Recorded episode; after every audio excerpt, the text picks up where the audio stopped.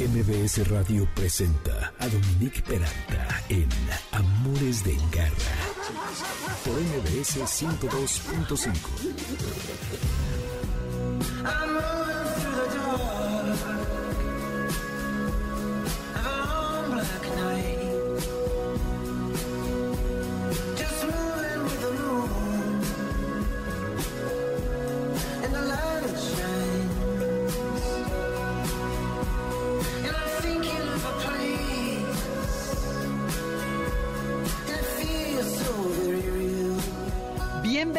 Bienvenidos al único programa que es todo perro y todo gato siempre o casi siempre. Hoy, sábado 9 de enero, bienvenidos Garra Escuchas, estará el doctor Miguel Ángel Sierra, presidente de la Federación Felina de México, que va a platicarnos de una planta que pone bien contentos a los gatos, que es el catnip, seguramente ya lo adivinaron, verán qué genial. Luego, el coach y adiestrador y querido amigo de perros, Darwin Angulo, que nos va a dar el 101 de cómo enseñar a nuestro perro a echarse como se hace hoy en día, una técnica muy efectiva. Y Cecilia Núñez, directora editorial de Food and Travel, que va a platicar cómo Rolo, un perro que adoptó, le cambió la vida. Soy Dominique Peralta, bienvenidos a Amores de Garra por el 102.5 FM, WhatsApp 5529 18 82, Dominique Peralta Amores Garra en Twitter y Amores de Garra en Instagram y Facebook, mbsnoticias.com en vivo y el lunes estará el podcast, al igual que en Himalaya y en todas las plataformas que distribuyen este contenido. Garra Tips. Bueno, pues imagínense que ustedes tienen un gato y entonces traen esta maravillosa sustancia en un juguetito que se llama catnip y es una pelotita o un pajarito, un ratoncito, yo qué sé. Y de repente, cuando se lo dan al gato, empieza a maullar enloquecido, se revuelca, anda aventando la pelotita o el gatito, digo, el ratoncito o lo que sea que sea el juguetito por todas partes. Y entonces empiezan a notar como que su gato anda medio groovy y dicen, bueno, ¿y ahora qué pasó? Yo sabía que el catnip es adictivo, pero tiene como un efecto psicodélico en ellos. Bueno, eso es lo que uno piensa. Y para platicar acerca de esto, porque estamos empezando el año, porque queremos cosas light, está el doctor Miguel Ángel Sierra Bernal, que es médico veterinario zootecnista y que está dedicado a la clínica veterinaria y zootecnia en gatos. Es director del Hospital Palo Verde en la Ciudad de México, presidente de la Federación Felina de México, que fue fundada en 1978 y que afilió a la Federación Internacional Felín, la FIFE, en 1983, integrando a México al mundo internacional de los gatos. Juez internacional de gatos desde 1999, presidente de la Comisión Internacional de Salud de la Federación Internacional Felín del 2000 al 2006. Doctor Sierra, bienvenido nuevamente al programa porque ya ha estado usted con nosotros. ¿Cómo le va? Feliz año. Feliz año, Dominique. Muchas gracias por invitarme. Al contrario, pues mire, aquí escogimos este tema para pues hablar de cosas lindas y sencillas, ¿verdad? Para empezar. Entonces, bueno, oigan, los, es que además el catnip es todo un viaje para ellos, ¿no? Es una sustancia que entiendo que es familia de la menta, es una, eh, una plantita bastante interesante, ¿no? Es una considerada como menta también y este es una sustancia conocida de hace, de hace muchos, muchos, muchos años y el nombre científico se le conoce como Nepeta cataria y como decía usted, se utiliza mucho en los juguetes de gato porque les llama mucho la atención y es una planta mucho muy interesante. Su origen es Europa, fue en forma silvestre, existen los, en América del Norte básicamente y en algunos lugares de Asia eh, también en forma silvestre. Es una planta que es verde, tiene una hoja parecida a, la menta y mide, es un arbustito pequeñito, mide entre 20 y 60 centímetros más o menos. Ok.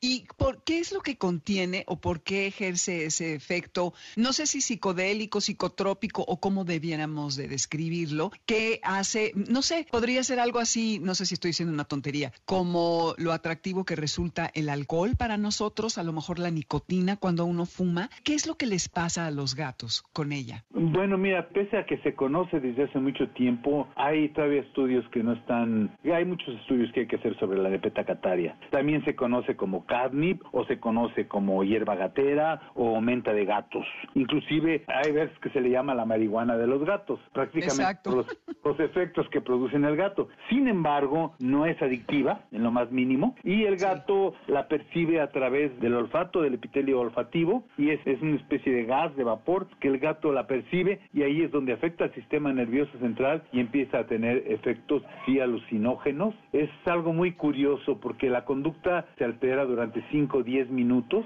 No todos los gatos son sensibles, por ejemplo, los cachorritos prácticamente no son sensibles. Eh, los adultos se considera que dos terceras partes de ellos o el 80% aproximadamente son sensibles a la nepeta cataria y se debe a una sustancia que se volatiza y se llama nepetalactona, que justamente se encuentra en esta, en esta hierba y que es muy parecida a una sustancia que existe en la orina del gato y en un árbol también que se ha detectado que también se utiliza para fabricar los juguetes de gato. Ay, qué interesante, qué chistoso. Pero entonces no es adictiva. Oiga, doctor Sierra, mm. ¿y tiene algún efecto secundario que si hay una exposición prolongada que todos los días, a muchas horas del día se las demos, una, pierda el efecto que surte y dos, puede llegar a ser nocivo? No, hasta donde se sabe, el gato no produce adicción, no causa intoxicación, o sea, el gato estará, lo olerá 5 o 10 minutos, luego se retira y puede volver a, oler en un juguete o en el mismo palo rascador que hay, el rascadero, pero este no, no, no es adictiva. Y sí, faltan estudios que hacer, hay muchos estudios que faltan para aterrizarlo bien, pero no, no, no, no afecta el sistema nervioso central desde el punto de vista que cause alguna lesión o básicamente, y eso está considerado, eh, no todos los gatos son sensibles porque está relacionado con un gen, ¿sí? Mm, claro, claro. Tienen este gen y que los hace sensibles a la nepetacataria y a otros gatos que no. Ay, qué chistoso, sí. Sí, y lo simpático es que se convierten más juguetones, están muy agitados, excitados, y luego como que se van a dormir, ¿no? Lo más curioso es que el gato la detecta, este, el olfato del gato es impresionante, ¿no? Entonces la detecta y este la eh, huele y entonces empieza a cambiar la conducta, se empiezan a frotar en los muebles, sobre todo con las hormonas que hay en el cuello, empiezan a rolar y da una conducta similar a lo que es la conducta en celo de la gata en celo, sin embargo no tiene que ver nada con la... Es parecida a la conducta que da, pero sin embargo no tiene que ver que nada con la conducta sexual, no los induce al celo ni nada de eso. Y todos los gatos que son sensibles a la nepeta cataria o al catnip prácticamente duran de 5 a 10 minutos y esos gatos que son sensibles es por cuestión genética. Claro. Oiga, leí por allí que se ha utilizado por cazadores para atrapar a cougars y a leones de la montaña que usan plantas secas y las cuelgan en algún arbusto, en algún árbol para tentarlos con ese aroma y atraerlos. ¿Usted cree que eh, sea posible? Sí, sí, es posible. Se sabe que, por ejemplo, los leones y los jaguares son sensibles sin embargo, los tigres y los gatos monteses no son sensibles. Entonces, por pues, eso yo creo que se utilicen eso. Claro, que es un gen. Y me decían también que las aceitunas a veces pueden surtir el mismo efecto. ¿Es esto cierto, que el catnip? No, la aceituna es algo que es un gusto del gato. No a todos los gatos les gusta, pero el, sabor amargo es como una recompensa para el mismo gato y les encantan las aceitunas. También les gusta la papaya. No todos los gatos, o sea, también dependen gustos. Pero la cuestión de la aceituna es algo más que nada relacionado con el gusto. ¿Y es recomendable darles aceituna? ¿Usted qué opina? Eh, Vaya, no en cantidades exorbitantes por la sal que tienen, ¿no? Y la este el vinagre y todo. Sí, ya, o sea, si le dan una aceituna a su gato y le gusta a su gato, qué maravilla, partida es como un premio. Sí, el gato va a estar más identificado porque le van a dar su premio, ¿no? Pero nada más, es, solamente es gusto. Claro, y además lo que me encanta de los gatos es que no son nada voraces, entonces una aceituna creo que le puede durar un mes porque parte uno en pedacitos y la puede uno dosificar. Bueno, el gato de mi mamá casi es así, ¿no? Como que comen poquito y disfrutan mucho lo poquito que comen. Sí, exacto. También hay otra planta que aquí en México es muy conocida, la valeriana, que tiene efectos muy similares al carne. Ah, ¿de veras? ¿Y entonces puede uno impregnar los juguetitos con esta planta? Sí, exacto. Y la valeriana la encuentra uno en cualquier mercado de hierbas y ahí se puede comprar y también va a funcionar igual. La ventaja es que no causa adicción. Y además, por ejemplo, ahorita que eh, volviendo al cadmip, el cadmip se encuentra en forma fresca, no es muy disponible en México porque no es una sustancia que la encontremos en todos lados, pero también la podemos encontrar en tiendas de mascotas, también en forma seca, o la podemos encontrar también en forma de extracto. Ah, ok. Ah, pues es, un, es bueno saberlo y pues si no, no, encuentra, no tiene uno los juguetes, utilizar la valeriana. Oiga, doctor Sierra, bueno, aprovechando que ya lo tenemos por aquí y que bueno, a veces no, pues ya sabe que como que hay mucho, mucha afición por los perros y la gente que tiene gatos no es tanta. Usted que preside esta federación felina, ¿todavía se llevan a cabo concursos de gatos en el mundo? Sí, mire, con la pandemia prácticamente eh, están suspendidos. Claro. Eh, hubo, cuando empezó la pandemia alrededor de febrero, marzo en, Europa, en Italia, hubo una psicosis general y con toda la razón. claro. Este, en el cual se suspendieron las exposiciones.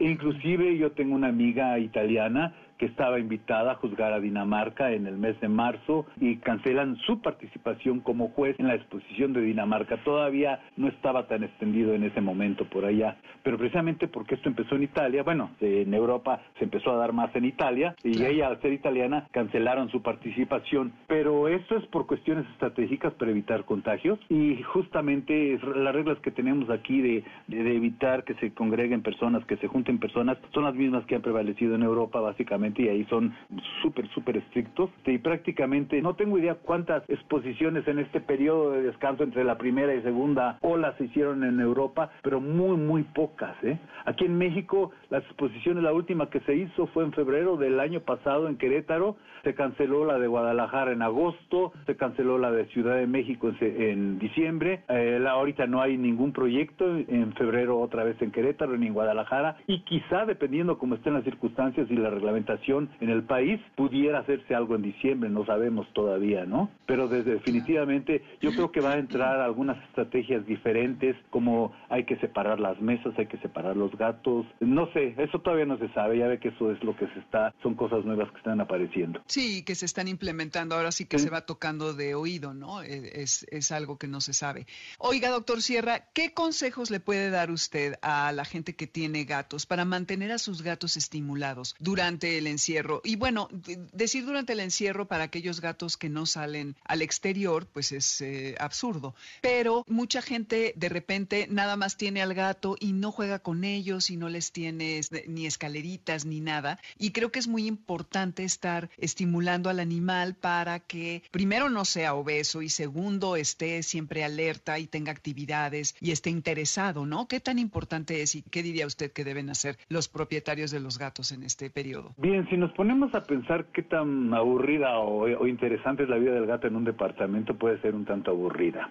Esto quiere decir que necesitamos nosotros ambientar algunas cosas en el mismo departamento para mantener a nuestro gato entretenido. Si hay que dedicarle tiempo para jugar con ellos, con las plumas, eh, con las plumas clásicas que hay de diferentes formas. También hay inclusive gimnasios para gatos que son ruedas, como las que usan los hamsters en las jaulitas, pero aquí grandotas para los gatos, en donde se ejercitan y que sí están disponibles aquí en el país. También escaleras, también repisas, o sea, un departamento donde hay un gato y la persona que es consciente con respecto al hábitat de su gato debe de dar cierta ambientación al mismo departamento. Hay lugares que no va a importar que el gato rasguñe o que el gato suba o que el gato baje o estar cuidando solamente los muebles, no, hay lugares que debe de tener el gato para subir, bajar y que sean parte de su propio medio ambiente, ¿no? Son cosas que están cambiando, antes no se pensaba en ambientar el lugar donde se vivía el gato. Yo llevo trabajando con gatos más de 30 años y al principio era algo que ni siquiera los veterinarios lo considerábamos. Estas cosas son muy importantes, inclusive para la alimentación.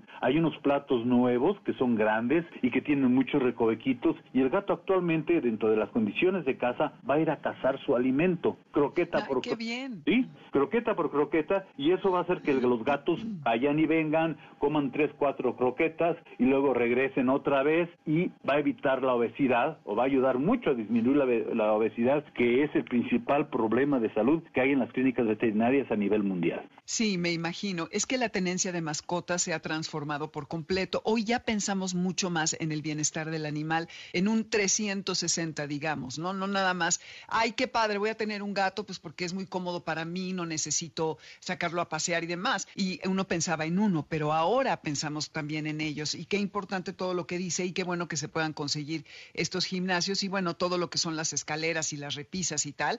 Si no las tiene uno que comprar, se las puede ingeniar porque pones un pedazo de tapete o, pones un cacho de librero, en fin, todo es cuestión de imaginación, pero sí es muy, muy importante hacerlo. Exacto, es muy, muy importante. Doctor Sierra, pues como siempre, un placer. Gracias por haber venido a Amores de Garra y ya lo invitaremos en otra ocasión para hablar acerca de alguna raza y pues también cuando se reactiven las exposiciones, que pues no sabemos cuánto va a ser eso, para que platiquemos al respecto, pero estaría padrísimo que nos platicara de algunas razas. Claro que sí, y además cada vez hay más razas y cada vez hay más, más interés por la crianza y la ventaja que la crianza que tenemos aquí en México y que prácticamente la que está regida por la Federación Internacional Felina es reglamentada, controlada y responsable. No se trata de tener gatos por tener gatos, se trata de planear bien las cosas para que no haya una sobrepoblación. Exactamente, eso es algo muy importante cuando vayan ustedes a, adquirir un, un gato. Que justamente el otro día me preguntaban, ¿por qué debemos de adoptar en vez de comprar un gato de raza? ¿Usted me puede decir la otra postura o las dos? Bueno, para mí el gato se ha reproducido en forma libre aquí en México. Ha faltado responsabilidad para precisamente operarlos y que no tengan familia y planear una reproducción, lo que hace que haya gatos en, en la calle que tienen necesidad de ser adoptados. Yo soy protector, toda mi vida he sido protector. Para mí no hay diferencia con respecto a lo que es protección entre un gato de raza y de no raza, porque llega a haber gatos de raza que pudieran ser abandonados. Por fortuna, aquí en México prácticamente se ve muy poco, justo por la reglamentación que hay con respecto a la crianza de gatos. Pero, y además, es importante que existan las diferentes razas, porque cada una de las razas tiene sus características propias, y no solamente físicas, sino también de conducta. No es lo mismo tener un rattle, que es un gato grande y que es muy tranquilo y que va a estar muy, muy a gusto y plácido en casa, o un gato esfinge o un gato doméstico que tienen la habilidad de que se mueve todo y ahí van detrás de eso y son los mejores cazadores de ratas. O sea, cada tipo de gato o cada raza de gato tiene sus características especiales. Sí es importante concientizar a las personas para que operen a sus gatos de raza o de no raza, porque si no vamos a crear de esta forma responsable, no tiene caso que reproduzcamos. Es mentira que si una gata no se cruza va, va a tener problemas, no es cierto. Existe la, la castración prepubertad, o sea, a los 5, 6, 7 meses y eso nos ayuda a planear mejor las cosas y evitar la sobrepoblación. O sea, todo esto hay que hacerlo en forma responsable. Lo que tenemos aquí en México, que el gato no ha sido una especie que haya tenido la gran, gran aceptación porque no ha formado parte de nuestra cultura. Sin embargo, cada vez esto está haciendo, está creciendo en forma más responsable. Los propietarios de gatos son bien responsables como clientes y como veterinario uno les dice hay que dar tal tipo de alimento por esto, por el otro, o hay que crear ciertas condiciones y son bien, bien responsables. Yo tengo mucha suerte como médico veterinario de tener una clientela mucho, muy responsable. Ay, qué suerte. Doctor Sierra, ¿dónde lo podemos localizar? Mire, yo estoy eh, en el Hospital Veterinario Palo Verde, esto está en Cerro de Lotate número 20, en la colonia Romero de Terreros, en la Ciudad de México, cerca de Ciudad Universitaria, y cualquier cosa, pues estamos para servirles, desde luego. El teléfono es 55 55 54 35 75 y nuestra página es veterinariapaloverde.mx. Perfecto, muchísimas gracias. Pues entonces estamos atentos y vendrá pronto para platicarnos de algunas razas. Yo le agradezco mucho, este, Dominique, y gracias por el interés que han puesto por parte de ustedes en, en los gatos. Al contrario, cuídese, feliz año, bye. Igualmente, gracias. Hasta luego. Vamos y venimos rapidísimo a un corte y regreso con Darwin Angulo y cómo echar a nuestro perro y Cecilia Núñez y su experiencia como viajera y como adoptante de un perro. Esto es Massive Attack Teardrop, la versión Mazaruni Dub One. Esto es Amores de Garra, soy Dominique Peralta, no se vayan. ¡Hey, quieto! Quédate con nosotros. En un momento regresamos. Estás escuchando Amores de Garra en MBS 102.5.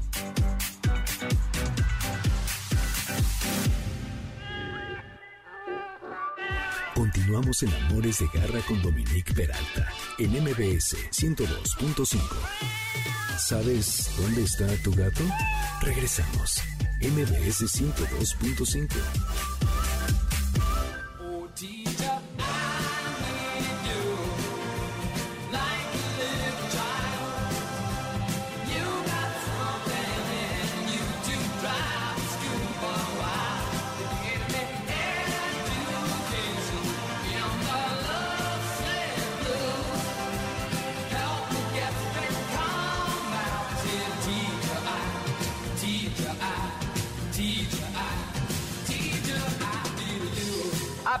de aprender esta gran canción del 72 de Elton John, Teacher I Need You, que viene al cuento, por lo que ahora Darwin Angulo nos va a platicar. Soy Dominique Peralta, estos Amores de Garra, estamos en el 102.5 FM, MBS Contigo en Casa, acuérdense, y en Spotify tenemos la lista con la música, van a Dominique Peralta y la buscan como Amores de Garra.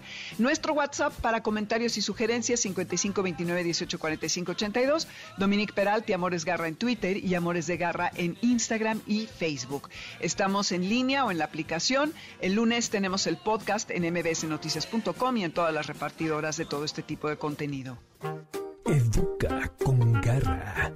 No sé ustedes, pero mucha gente me lo ha platicado y yo me incluyo entre ellos. Como propósitos del año, tenemos, pues de alguna manera, involucrarnos más con nuestros perros y sobre todo adiestrarlos, ya sea de cero o retomar algunos comandos que hemos olvidado. Y esto, honestamente, contribuye a una seguridad mayor para nuestro animal, primero que nada. Segundo, a que nos podamos divertir con él, porque el trabajar con un animal siempre resulta muy gratificante para ambos, para el humano y para el animal. Y tercero, que él va a estar estimulado, activo y seguramente le va a interesar más estar con nosotros. Y para esto va a estar, está pues Darwin Angulo, que es coach y adiestrador de perros, especializado en rastreo de drogas, cadáveres prófugos, entrenado en Estados Unidos, crea las primeras unidades caninas en apoyo a la criminalística para la PGR en México y va a Holanda a seleccionar los primeros pastores holandeses de detección para el gobierno mexicano. Y de hecho, él es quien introduce a los primeros pastores holandeses en México. Y le doy la bienvenida a Darwin, que además ha entrenado a varios de mis perros y que es un amigo personal al que quiero mucho y ya ha venido por aquí, que también es creador de SICA, el Congreso Internacional de Comportamiento Animal que tiene lugar a inicios de año y trae a unas personalidades increíbles que ahora pues parece que va a ser en línea, ya nos platicará. Así que después de todo esto, mi querido Darwin, me da mucha emoción darte la bienvenida a este programa de Amores de Garra. Hola querida Dominique, pues oye, yo encantado de estar nuevamente en tu programa,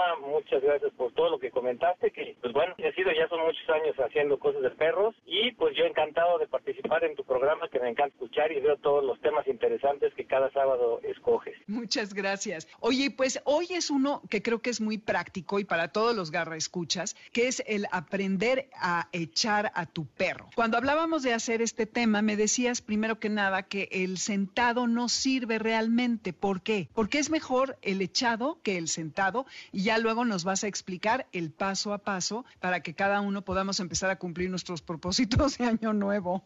Así es, Dominique. Efectivamente, yo siento, yo en lo personal considero que el sentado que la mayoría de la gente emplea o intenta emplear con sus perros no funciona. Es una instrucción que le quieren dar al perro para que éste se calme cuando llega a brincar mucho o estar muy inquieto y ya sabes y corre de un lado a otro y lo único que escuchas por ahí es al dueño decirle siéntate, sí, sí, ¿no? Y finalmente el perro nunca se sienta, nunca hace caso. Y si lo llega a hacer, lo hace, digamos, por un segundo o dos, se sienta el perro y vuelve a rebotar y vuelve a brincar y vuelve a correr y total que el perro pues nunca lo calma, nunca pasa nada, ¿no? Entonces estos son gritos desesperados que la gente utiliza, pues pensando ellos que es lo adecuado y finalmente pues no lo es. Y realmente también, pues yo no lo encuentro durante la vida, bueno, puede haber algunas ocasiones, sí, pero en la vida habitual, diaria de la gente, estar sentando al perro cada rato no tiene motivo, vamos, no se da mucho. Puede ser, hay gente que acostumbra, por ejemplo, a salir a la calle, pasear a su perro y sentarlo antes de que cruce la calle. Puede ser, en ese caso estoy de acuerdo, ¿no? Sin embargo, también el perro puede esperar que no se baje la banqueta estando parado, no importa. Simplemente aquí el hecho es de que el perro sepa que no se va a bajar la banqueta, pero también la gente piensa que esto está mal, que cuando sientan al perro en la esquina, eso quiere decir que ya le enseñaron al perro a no bajarse la banqueta, lo cual es completamente falso porque son comportamientos, o sea, ese ejercicio es diferente, ese se lleva a cabo diferente. Entonces a lo que voy en concreto es que yo gastaría más mi tiempo, en vez de que si le enseño a mi perro un premio, ¿no? Como ocurre cuando vas a una casa y te dice, mira, mi perro ya se sienta y, se sienta a la quinta o se sienta, ok, a la primera cuando seas la galletita y luego luego se vuelve ahí. Eh, por eso yo digo que el sentado sirve únicamente para presumir a las visitas que nuestro perro se siente y está entrenado, pero se siente, rebota y no funciona. Pero aún así que el perro se queda sentado, quieto, ¿cuánto tiempo lo vas a permanecer, lo vas a dejar en esa de sentado? No puede ser mucho tiempo porque entonces sería injusto para el perro. Sería como a nosotros que nos dejen esperando para alguna, no sé, si vamos a una cita y nos dicen, no, espere por favor, no es lo mismo que te dejen parado media hora a que te dejen para esperar. Si vas a esperar un largo tiempo, pues mejor te sientan en una silla, ¿no? Entonces en este caso es lo mismo, un poco con por eso yo prefiero echarlo. ¿Quieres que te explique cómo lo podemos llevar a cabo de una manera muy Sí, por favor. Ok, lo que entiendo es, entonces es que realmente no es una posición muy cómoda para el animal y que es mucho mejor que aprenda a echarse. Porque además, lo que decías de enseñarle la galleta para que se eche, creo que es el orden incorrecto de las instrucciones. Pero ahora tú nos lo vas a explicar, Darwin. El 101 de cómo echar a tu perro. Exactamente. El 101, como lo dices, porque tal cual los perros aprenden paso a paso de una manera lógica y fácil. Recordemos que los perros son perros, no son ningunos Einsteins o científicos que van a entender cosas complicadas. Nosotros, ¿no? Me da la razón muchas veces cuando hablamos, con, platicamos con gente, a mí no me pasa contigo porque tú eres una excelente comunicadora y todo lo que comunicas lo dices de manera muy clara y muy sencilla y muy simple. Si no fuera así, imagínate, nadie te escucharía y todo el mundo te criticaría de que, ¿de qué habla Dominique, no? ¿Por qué dice tantas palabras y por qué repite tanto las cosas? Y eso le pasa a mucha gente. Entonces, imagínate todo lo que nuestro perro no sufre cuando le dices mil cosas, le repites todo el tiempo su nombre y mil instrucciones todo el día, o sea, es para volverse loco. Pero bueno, eso ocurre. Entonces, hagámoslo más, más sencillo, como cuando nosotros nos enseñan las tablas de multiplicar, ¿sí? Nosotros primero, así literal, para que nosotros aprendamos, un niño aprenda las tablas de multiplicar, tiene que empezar por la tabla del 1, luego por la del 2, luego por la del 3 y así sucesivamente. No empiezan a explicarnos por la tabla del 8, porque entonces dices, espérame, ¿cómo empezó todo esto? ¿Cómo fue que me perdí? Y esto ocurre entre mucha gente, que empiezan de manera avanzada, cuando el perro no sabe cuál fue el inicio o cuál es el fin de lo que va a hacer. Y también se explica porque la mayoría de la gente comienza por darle instrucciones al perro. Sin saber el perro nada, le dicen, siéntate. Y el perro dice, bueno, ¿qué es ¿Qué me quiere decir? Me lo, repite en diario, pero no entiendo nada. ¿Qué es eso? Exacto. La gente piensa que los perros nacen sabiendo la palabra ven, siéntate y quieto, ¿no? Y pues no, desafortunadamente no es así. De ser así no existiremos nosotros los instructores caninos. Pues vamos a hacer lo siguiente. Eh, le voy a pedir a la gente, porque ahorita es un buen momento para practicarlo, que estamos en pandemia, estamos en casa, hay el tiempo suficiente y la gente sí pide a gritos qué puedo hacer con mi perro, porque mucha gente se ha hecho de uno, ¿no? De un cachorro, por ejemplo. Y efectivamente este método que les voy a dar es un método muy sencillo y muy amable, no necesita ningún collar de castigo, de hecho yo jamás recomiendo los collares de castigo, no, no, son necesarios, un collar normal si quieren, pero para este caso no necesitan ni collar, vamos, ni correa, nada, nada.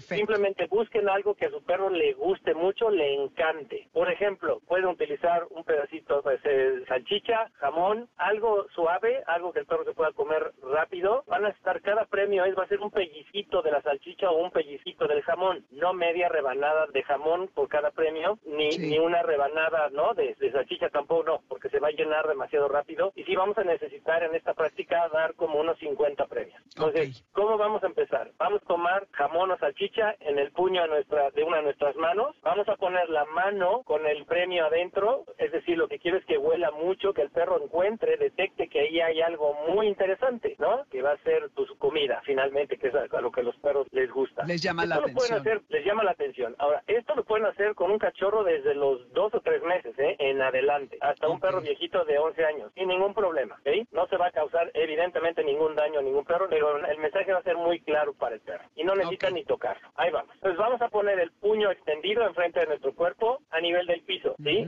El puño va a estar volteando hacia abajo, no hacia arriba. El puño hacia abajo, la, el, el olor del alimento va a salir de abajo hacia arriba. ¿Me explicó? Sí. Mis dedos cerrados van a estar viendo, encarando hacia el piso. Van a estar completamente pegada la mano al piso. Nuestro cachorro lo que va a hacer es que se va a volver loco, va a empezar a oler, va a empezar a tratar inclusive de mordernos la mano, en fin, aguántese tantito, no pasa nada, pero en el momento que nuestro cachorro se eche, en ese momento la mano se abre, o, o la mano se abre, o en tu otra mano ya tienes preparado un premio pequeño que le vas a dar en ese instante en, en que el perro se eche, ¿sí? Ujú. No le vas Ok. a decir nada, que es algo muy importante. Tú vas nada más a poner la mano enfrente, esperar el comportamiento del perro, no le vas a pedir absolutamente nada, no le vas a mencionar que se eche, nada, nada. No vas a hablar, no le vas a callados. decir su nombre, nada, nada, nada. Nada, no le llamas la atención, no le digas no, no le- nada, callados por favor. Esta es una cuestión que a mucha gente le cuesta trabajo, pero puede ser muy fácil nada más. Escuchen las instrucciones y de verdad no digan nada. Entonces va a llegar un momento en el que nuestro cachorro se echa. Si por ahí, a ver, aquí esto es un poquito de trampa, pero funciona, no pasa nada. Si ustedes creen que luego llevan un rato con la mano y el perro no se echa, porque hay perritos que llegan a tardar, ajá, pueden agachar un poquito la cabeza, pero el, el resto de la pompa no. Sí se vale que amablemente nada más vayan bajando la pompita, el perro se echa y en ese momento dan el premio, ¿sí? Ok, Pero eso lo van a hacer nada más, si acaso, una, Se tarda. no más de 10 veces de tocar al perro, no más, es para ahorrar un poquito de tiempo. Pero ya después que el perro pone la mano y se echa, no lo deben descar en absoluto. Jamás ya no lo vuelven a tocar, por favor. Muy importante. Entonces, la mano va pegada al piso, ¿ok? Cuando la mano está pegada al piso y el perro se echa, entonces esperemos a que nuestro perro se eche seguiditas unas cinco veces, entonces ya le quedó claro que echándose obtiene el premio. Muy bien, esa es la tabla del 1. La tabla del 2, el paso que sigue, va a ser Sí. poner nuestra mano a 10 centímetros del piso, o, o quizás 5, ¿eh? depende del tamaño del perro, entre 5 y 10 centímetros del piso. Yo casi casi diría 5 centímetros, o sea, un Sí. poquito, ¿sí? Eso es una poca de, de distancia, nos pone la mano al frente, el perro se echa, ok, que lo haga unas 3, 4 veces, se echa, damos un paso adelante, vamos por la tabla del 3, entonces la mano ya va a estar entre 10 y 15 centímetros de altura del piso. Oye, Darwin, nada más una cosa. Cada vez que se echa, le das el premio. Efectivamente, inmediatamente que se echa le das el premio antes de que se vuelva a parar. Ok. Ahora, muchos observarán que le das el premio al perro y se queda ahí echado, puede ser, ¿no? Algunos perros Sí. les das el alimento y brincan o se paran, lo que sea. Pero algunos perros se quedan ahí, dicen, ahora ya me eché, dame más, ¿no? Pues Ok. ahora dame. Entonces lo que Ujú. vamos a hacer, porque si, si el perro se queda echado, no le vas a decir nada para que se mueva, no lo vas a mover con el brazo, lo vas a hacer a un lado ni, ni cargar para que se mueva, no, no quiero que lo toquen. Lo que vamos a hacer entonces es, una vez que el perro se eche, mejor el pedacito de alimento se lo avientas a unos 20 centímetros de su cabeza, mientras el perro te vea. O sea, Ajá. que el perro vea, observa cuando le estás arrojando el premio a 20 centímetros alejado de su cuerpo. Eso va a provocar que el perro, ya que se echó, se mueve Se levante. se levante, vaya por el premio y regrese a ti donde está tu mano otra vez con el, el alimento en, en el puño, con el puño cerrado y va a tener que echarse para que vuelvas a aventar el alimento a 20, 30 centímetros alejado de él, para que los comportamientos se hagan repetidamente y rápido, ¿sí? De acuerdo. Ok. Ahora repito que es un pellizquito de comida, no es Sí, un poquitito. cachote de jamón ni de salchicha, chi- No es un cuarto chiquito. de kilo.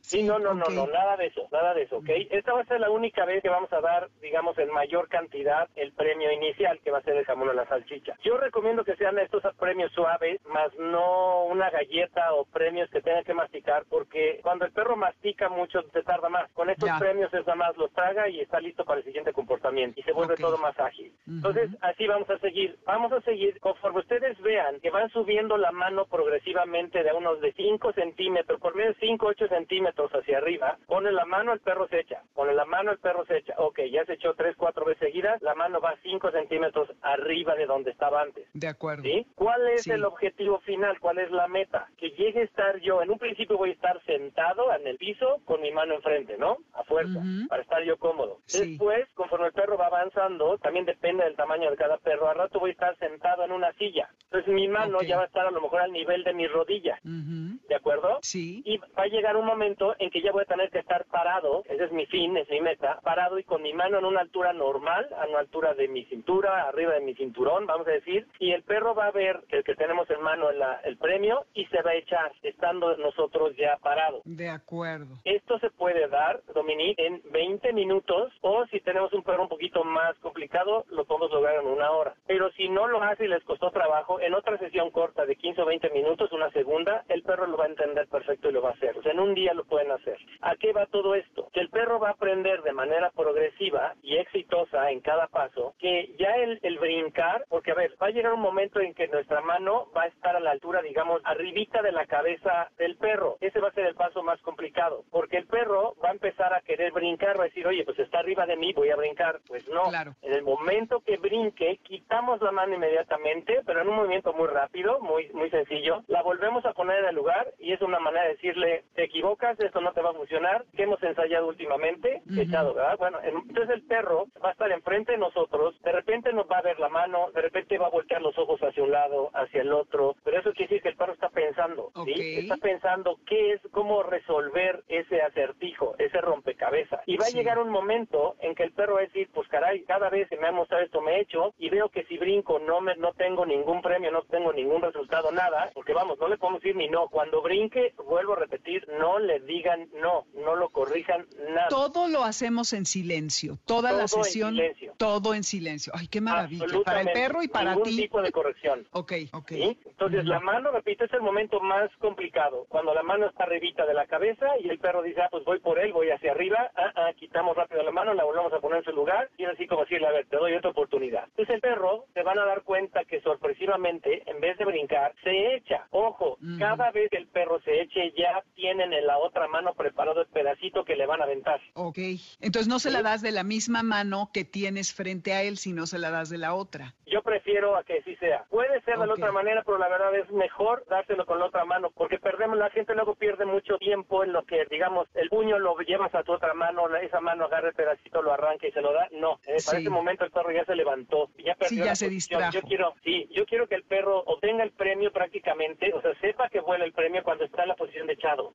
¿Sí? No se trata de que el perro se echa, ah, ya se echó, entonces agarro con mi otra mano el premio, el perro se para, me brinca y ahí ya le viento el pedacito. Eso ya no funcionó, porque el perro no está echado. ¿Me explicó? Ya, sí, sí, sí, sí, sí. está el perro tiene que estar echado. Entonces va a llegar ese momento en el que, pues ya el perro va a descubrir, caray, no me conviene brincar cuando traen, traen algo en las manos, que mira, al principio esto, este es el inicio de hacerlo con una motivación que es alimento, pero al rato la motivación va a ser una pelota, un frisbee, va a ser su plato de comida. Esto va a servir para que el día de mañana, inclusive estés tú, si es que quieres que el perro esté alrededor de ti mientras estás comiendo, que es muy molesto que también que el perro, está, cuando estás comiendo, está sentado al lado tuyo, jadeando, si tienes un perro de tamaño mediano y va a estar jadeando en tu comida, pues a mí eso no me gusta, a mí eso me incomoda. No, y te está viendo con cara de por favor dame de comer, ¿no? Efectivamente, bueno, eso no me gusta que lo haga ni una persona y tampoco mi perro, ¿no? Cada quien, pero yo soy, no, yo, este, no, este, no, me gusta ya pan. Tu plato. Yo todo el día estoy con perros, ya no quiero estar con un perro al lado mío mientras como. Digo, espero que la gente lo entienda, pero eso no quiere decir que no quiera a mi perro, no tiene nada que ver,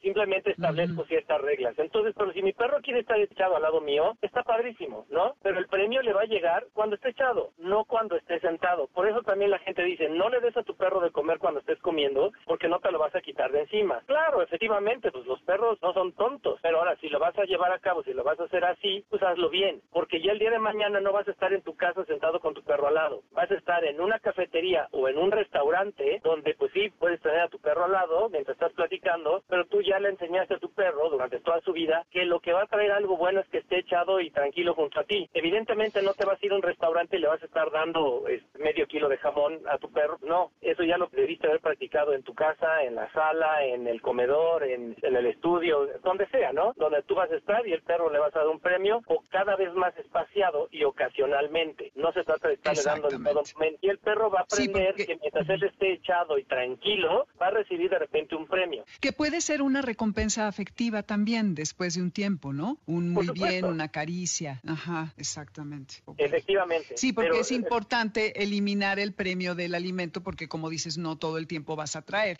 Y entonces, ¿cuánto tiempo, ok, ya lo, en un día o dos lo fijas, lo practicas qué? ¿Durante una semana, dos semanas o, o cuánto tiempo recomiendas que lo hagamos? Muy buena pregunta, sí. El primer día es donde más cantidad de repeticiones se van a dar con obviamente una mayor cantidad de premios. Pero ya que lo lograste Esto sería en una sesión de 20 minutos y a lo mejor una en la mañana y quizá en la tarde hago otra o es demasiado. Efectivamente. No, no, no, está muy bien. Pero en ese primer día, si hiciste dos sesiones, ya es un hecho que tu perro estás tú parado y donde te paras con el alimento, el perro se echa. Ya no te brinca. Okay. Esto lo vas a hacer, como por la pregunta que me haces, lo vas a hacer, pero ya después no tiene caso que eches a tu perro 20 veces. Es demasiado y se vuelve aburrido. Entonces ya mejor, si le vas a dar un premio por algo, un premio es porque algo que se mereció. Entonces al día de siguiente lo quieres practicar, no necesitas 15 minutos, necesitas, ¿qué te gustan? Tres premios en tres diferentes lugares donde le vas a enseñar a tu perro. A ver, estoy en la cocina, y ves un premio te tienes que echar. Si estoy en el jardín y tengo la pelota, te vas a echar. ¿no? Porque también le puedes enseñar, ok, puedes echarte de frente o a mi lado del lado izquierdo. Eso hay que enseñarlo y es otra cosa que ya después podemos detallar en, en otra sesión que tengamos este, nosotros aquí en tu programa, ¿no? Pero bueno, el chiste es que el perro entienda que cuando hay algo interesante para él, la condición, pues algo que le conviene es echarse, más allá de sentarse. Porque finalmente, si el día de mañana mi perro me va a acompañar a diferentes lugares, al banco, a la tienda, a un centro comercial, etcétera, lo que tú quieres es que el perro se quede echado esperándote. Porque ya después vamos a trabajar, o que ya te echaste, ahora lo que el, el chiste es que me esperes, no sé, tres minutos, cinco minutos, ocho minutos, diez, veinte, una hora, en fin, no lo Porque esa va a ser la vida del perro. Si nos va a estar acompañando, tiene que aprender a esperar echado. No lo voy a dejar esperándome sentado. Pues, ¿por qué voy a hacer eso? Sí, porque no, no es cómodo. No, no es cómodo. Ay, está buenísimo, Darwin. No, exacto. Oye, pues se nos terminó el tiempo. Muchísimas gracias. Vamos a, a seguir haciendo estas sesiones con Darwin de instrucciones. Ya veremos con qué frecuencia. Tiene una cuenta, Darwin, en Instagram padrísima donde pone unos videos increíbles. ¿Cuál es tu cuenta, Darwin? Mi cuenta de Instagram es Darwin Angulo B, es B de burro o B de bravo, P de perro, F de fitness. No, perdón, ya no sé, ya, ya lo cambié, pero es Darwin Angulo BP, no sé si es BP, BP, BPF o BP. Ya no me acuerdo, pero ahí va, les va a aparecer. Darwin Angulo BP. ¿Y dónde más? BPF, creo que es BPF. BPF. ¿Dónde más te pueden eh, localizar si alguien te quiere contactar? En, puedo dar inclusive si quieren mi teléfono. Sí. Sí, te lo doy, es 55 54 15 54 65. Perfecto. Pues bueno, entonces, esténse pendientes, Garra Escuchas, porque Darwin regresará. Mientras tanto, queremos saber cómo les va. Si pueden, hagan un video y mándenoslo a ver qué tal les fue con sus sesiones de entrenamiento. Darwin, mil gracias. Yo lo ¿Sí? suficientemente claro, Dominique. Clarísimo, no, clarísimo. Yo voy a hacer mi video, vas a ver, voy a poner a Uma y a Milka a hacerlo. Vas a ver, te lo voy a, los Lo voy a subir.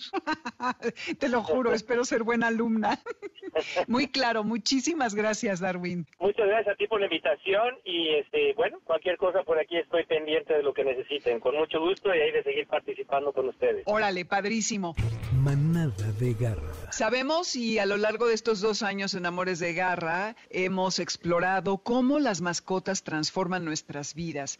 Y hoy está para platicar acerca de un caso muy particular, Cecilia Núñez, que es directora editorial y socia de Food and Travel México, colaboradora de radio y directora de Food and Travel semanal en el periódico Excelsior. Ceci, muchísimas gracias por estar con nosotros. Cuéntanos, por favor, cómo fue que Rolo, este perro que adoptaste, ha cambiado tu vida. Tú que eres una trotamundos y que, bueno, ahorita estás un poco limitada en tus viajes. No obstante, Rolo ya forma parte de este paisaje laboral tuyo. Así es, Dominique. Pues mira, Rolo me cambió la vida. Pues llegó en un momento en, en, pandemia, justo en agosto, que estaba viviendo sola. Y yo había tenido perritos antes, pero siempre como en familia y en pareja. Nunca había tenido un perrito sola. Y la verdad es que al principio pensé que no iba a poder porque yo tengo una vida pues, pues muy viajera. Ahora por COVID y por lo que estamos viviendo todo el mundo, pues estoy encerradita. Pero pues me cambió la vida cotidiana de salir a pasear todos los días, de estar acompañada y también de ver cómo yo también pues transformé su vida, ¿no? En que ya tiene un clan con una humana y tuve mucho miedo al principio de no poder viajar con él y, y hacer lo que lo que hacía normalmente. Yo no estoy viajando tanto como antes. Yo soy reportera de viajes y pues no estoy viajando tanto como antes,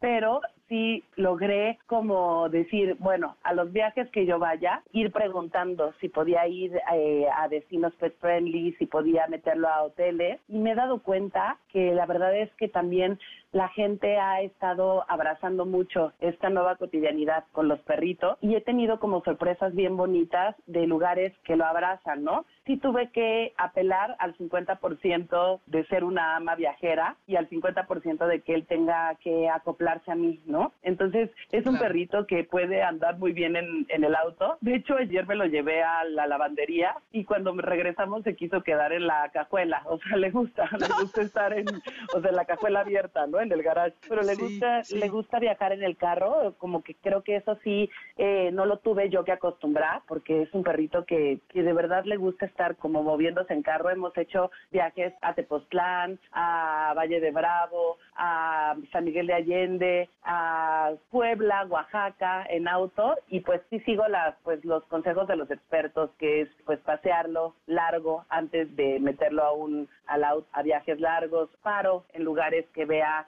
que están bonitos para que pueda caminar un poquito. Me lo he llevado también en avión a, a Tijuana, Valle de Guadalupe y pues creo que todo tiene que ver con que me sé comunicar con él. Creo que tiene que ver con que es un perrito entendido y lindo y se ha podido adaptar muy bien a mi estilo de vida porque desde el principio fue lo que planteamos, ¿no? En un acuerdo mutuo entre humano y perro de, de decir, esta es mi vida y vente, ¿no? Se ha acoplado bien, no se ha acoplado bien estar en restaurantes, Domin, o sea, me Ah. buscan mucho mi atención en, en restaurantes, pero, pero, eh, pero en los viajes, pues como son viajes de proximidad, siguiendo la tendencia de los viajes y son viajes también de contacto con la naturaleza, pues ha, ha sido un perro que ha disfrutado mucho, pues estas escapadas. Sí, has hecho una gran labor. Bueno, te van a venir muy bien las instrucciones de Darwin Angulo que nos dio ahorita para que lo aprendas a echar y que es una manera de tener a un perro tranquilo y conviviendo contigo en los restaurantes. Oiga, Ra- Garra, escuchas, y Ceci tiene una cuenta de, de Instagram increíble en donde sube pues todas sus experiencias, sobre todo en sus historias. Y he visto unos lugares pet friendly que pones que ya quisiera yo llegar a ese tipo de lugares, mi querida, en San Miguel de Allende. ¡Wow! ¿Cómo lo recibieron? Y en, en todas partes a donde vas. Y han de saber que parte de esta historia es mi culpa, porque mi sobrina encontró a este perro en Valle de Bravo, en la montaña. Y le estuvimos buscando hogar y yo le ofrecí a Ceci ayudarla con cuidárselo cuando saliera de viaje, pero eso se complicó después y entonces tuvo que... Sería no muy decente de no, decir- de ¿eh? no acusarme, de no acusarme. Ya sé, pero hay que admitir las culpas. Ay, no, es que bueno, también ya saben. Pero bueno, entonces lo que está cañón es cómo se ha fajado los pantalones esta señorita y ha resuelto este tema de una manera insólita y que este perro ha respondido como ha respondido. Claro que no va a poder ir a todos los viajes siempre. No obstante, ya escucharon a todos los lugares. Oye, y cada vez hay más destinos con lugares pet friendly, ¿verdad? Mira, a mí me ha emocionado mucho ver cómo ha ido evolucionando el tema pet friendly en el mundo del turismo y de los viajes. Incluso el Rosewood de San Miguel de Allende, creo que le ha dado, o sea, hasta he dicho, ¡ay! Ya me regresé a un perro súper consentido, porque tienen ellos como un recibimiento, hasta camita de princesa le ponen. Y haz de cuenta que Rolo es un perrito Sí. mediano, pesa como 19 kilos, y le pusieron una camita hermosa en la que yo tenía una perrita antes, que era terrier escocés, chiquitita, que no se durmió en la camita de Rosewood. Y Rolo entra a la camita y no se mueve de ahí. O sea, los superconscientes Muy tienen agradecido. Sí, tienen como niñera, bueno, perreñas, perriñas, no sé cómo se diga, como como Sí. gente que cuida a los a los perritos cuando tú estás en el spa o cuando estás ocupada tienen como muchas amenidades, que te juro que yo digo, híjole, mi sobrinita de 15 años me dice, quiero reencarnar en Rolo en, mi otra vida para, para yo viajar también, y quiero ser tu perro, porque aparte, bueno, Oaxaca y todos estos lugares a los que has ido están increíbles. Y eso, vayan tomando nota, agarra escuchas, porque uno tiene de repente miedo y hay muchas veces de qué hacer con el perro, hay muchos lugares increíbles, ya lo hemos hablado, pero pues es una opción que investiguen antes de salir de viaje si su animal, sobre todo si van a ir en coche, porque en el avión ya se vuelve complicado, ¿no? Pero si van en coche, está padre que pregunten. Bueno, yo te quiero agradecer mucho, Domín, porque si no hubiera sido por ti, yo seguiría muy triste en mi pandemia, viviéndola sola y Rolo se ha sido una compañía muy hermosa, no solo en, en, mi vida cotidiana que es en la casa, sino también en, en, los viajes y para cumplir mi trabajo, porque también estoy cubriendo nuevas expectativas y nuevos eh, ángulos de viajar con perros y también he tenido que decir que no a ciertos viajes, ¿no? Justamente en Año Nuevo iba a pasarlo en, en Puerto Escondido, en, en un hotelito, que al final me dijeron que no era pet friendly y tomé la decisión de quedarme y de ir a otro destino donde sí lo aceptaran. Sé que no lo voy a poder estar haciendo todo el tiempo cuando regrese a, mi vida cotidiana, pero también sé que Rolo también va a estar mucho más estructurado para saber que voy y regreso, ¿no? Poco a poco. Ahorita sí hemos estado muy juntos y he tenido que investigar mucho qué lugares se aceptan perros, cómo los aceptan. Casi siempre los, los hoteles que me aceptan perritos me dan terraza o balconcito. Algunas veces me cobran de más. Por ejemplo, ahora estuve en, en Año Nuevo en un, en un hotelito, bueno, más bien en una casa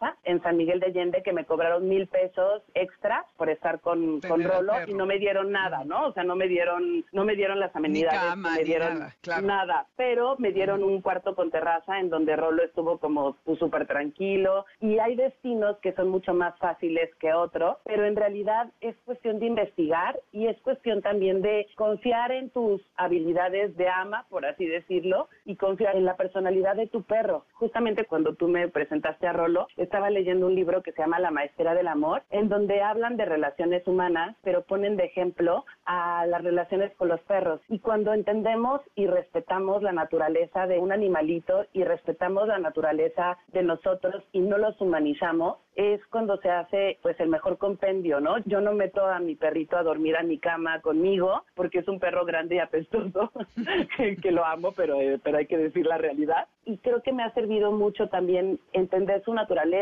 ¿no? Su naturaleza de cazador, su naturaleza de que tiene mucha actividad adentro del corriendo por sus venas. Y pues trato yo de darle pues tiempo para que pase, para soltarlo en, en algunos parques de la Ciudad de México donde se permite tenerlos sueltos en lugares para perros, o sea, como que he tratado de gastar mucho, ¿no? sí, de no ser su único ser cerca. Y me cuesta mucho trabajo porque no tengo amigos con, no te, pues ahorita que no estamos viendo a nadie, no, no lo puedo llevar con mis amigos que tienen perros o a sus casas y trato como de cumplir con mi 50% de ama, ¿no? De pasearlo ratos largos, de darle atención en el momento en el que puedo estar jugando con él y creo que eso me ha hecho conocerme más a mí misma, ¿no? Conocer mis limitaciones cuando me frustro, cuando me desespero y también de ver qué tan generosa puedo ser con mi tiempo y con mi cariño para que pues para que él esté bien y se sienta amado porque tú sabes que viene de una historia pues de maltrato y de y de calle que sí al principio fue muy fuerte no o sea no no creas que fue una historia de amor a primera vista. O sea yo te acuerdas que te hablé llorando la primera tarde así de el perro y yo no nos entendemos no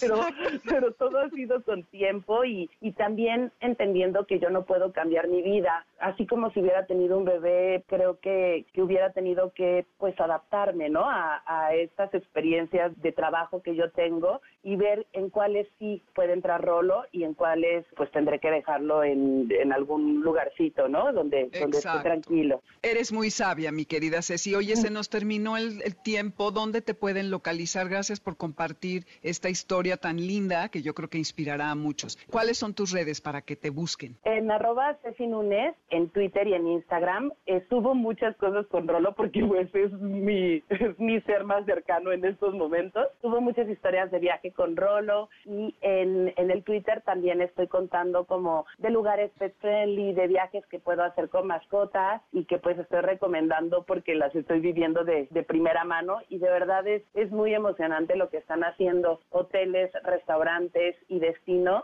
para acoplarse a estos viajeros que ya están metiendo a, su vida de viajes a sus mascotas. Mil gracias por venir, Amores de Garra, Ceci, gracias. Muchas gracias por la invitación y por presentarme a Rolo. Te mando un abrazo.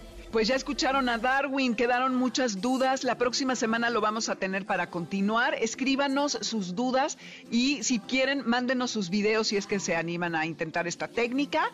Así llega a su fin, Amores de Garra. También les platicaremos más adelante de destinos y costos y todo este rollo acerca de los viajes con animales. Esto que escuchan, ya lo he puesto en otra ocasión, se llama Everywhere porque los animales pueden estar en todos lados y ellos son Crystal Fighters en Spotify. Acuérdense que está la lista soy Dominique Peralta.